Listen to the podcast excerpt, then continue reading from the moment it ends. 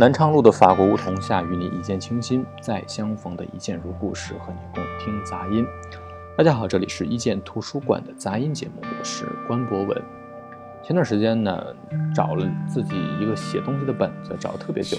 那个本子是我特别特别喜欢的一个本子，因为我这人可能有一点这个喜欢收集一些东西的一个小习惯，我就呃看到比较比较喜欢的本子呀、笔呀这种小物件，总会把它买过来。那时候我记得我带到图书馆了，还是让我放假了，我也不太清楚。然后我就满屋的找呀，找了一遍又一遍。我从床头找到床尾，从衣柜找到了，找到找到这个洗手间，怎么着都没找着。后来说我再仔细找，放哪儿了呢？被我塞到了图书馆的一个储物柜里边。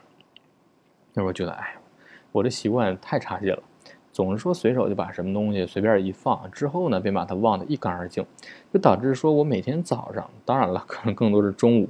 出门之前第一件必定要做的事情就是找钥匙、找手机、找手表，从床头找到床尾，桌前找到床边，短则呢几分钟，长则呢就是半小时一刻钟了。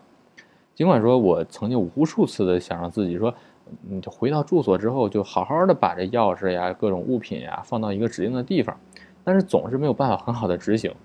后来想想，那就算了，对吧？既来之则安之。换种逻辑想一想，其实每天早上找东西这件事儿。这个活动它未尝不是一件乐事儿，而且呢，其实我并不会因为找不见什么东西而感到烦躁不安而焦虑，反而说会在找到要找的东西之后，享受到一种这失而复得的快乐。这我每天早上我赚了，对吧？我就是带着快乐的幸福感出门，这又是元气满满的一天，啊，想想也是极好的。当然了，其实这这有有有点在给自己这个找借口的一个意思。但是呢，其实。仔细想一想，如果说总是把这东西放的井井有条，它不仅你要劳神费力的去为每一件东西专门找个归宿，同时也就会丧失了这种失而复得的快乐。为什么我们经常说这个呃失而复得，然后这破镜重圆、久别重逢，总会给人带来一种超出原来拥有的时候的快乐呢？其实想一想，肯定是中间有一个落差感在起这个作用。就是说，我原本已经做好了去接受失去它的痛苦，或者说，我已经以为失去了，失去这件事本身就已经让我有一点不安和失落，而之后又把它得到了，那所产生的快乐，按道理来讲应该是双倍的或者是几倍的，就什么死而复生，对吧？失而复得，破镜重重圆，都是这个道理。那么这个快乐的来源，第一部分啊，痛苦的消除，你痛苦消除了，那么你得到了一个心安，你的不安解决了，你快乐了。再加上痛苦的消除而产生的快乐，再加上第二点，就是说拥有这件东西本身的快乐，而且这个时候拥有此物本身的快乐，在之前那种你失去了它强烈的对比下，它会显得更加的明显。所以说，说到底，如果从物理学的角度来讲，这是一件什么事儿这是一件从山顶跌到谷底之后又返回到了山顶的一个过程。那么这一趟来来回回，它所做的功的总和，便是它。产生的快乐至少是这个值。有人说你这说太牵强了，对不对？你这完全就是为你这个啊这个坏习惯找借口。